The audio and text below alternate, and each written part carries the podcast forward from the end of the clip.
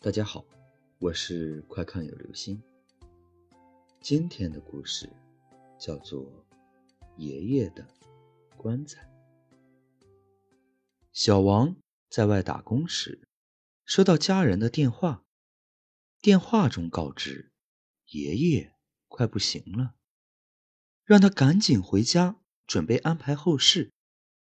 小王回到家中，看见爷爷已经躺在棺材中。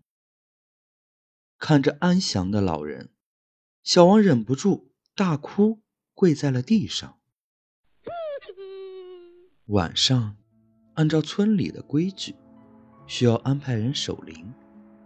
小王作为长子长孙，是在第一天守灵。小王坐在爷爷的灵前，内心还是有一些不安的。看着爷爷在火烛前微笑的照片，顿时有些紧张，心里想着乱七八糟的事情。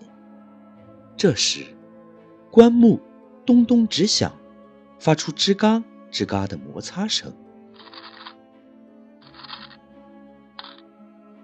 窗外一声鸟叫声，吓得小王看着爷爷的照片。不敢发出任何声音。照片中还是那个笑容，可是照片中越笑，小王越是感到不安。突然，手机一声震动声响，吓得小王跳了起来，颤抖的手从口袋中拿出了手机。屏幕中显示的是爷爷的来电。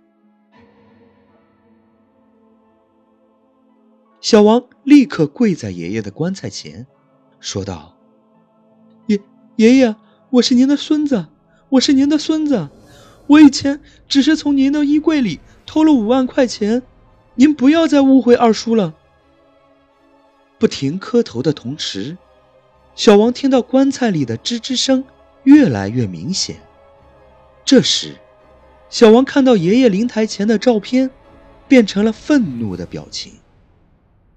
小王呆住了，手机摔到了地上。他瞪大着双眼，张着嘴，说不出话。第二天，全家人发现小王惨死的样子。二叔伤心地说：“哎，昨天用爸爸的电话打给他，他却怎么也不接。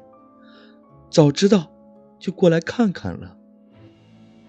这时，棺材里仍然传出一阵阵吱吱的声音。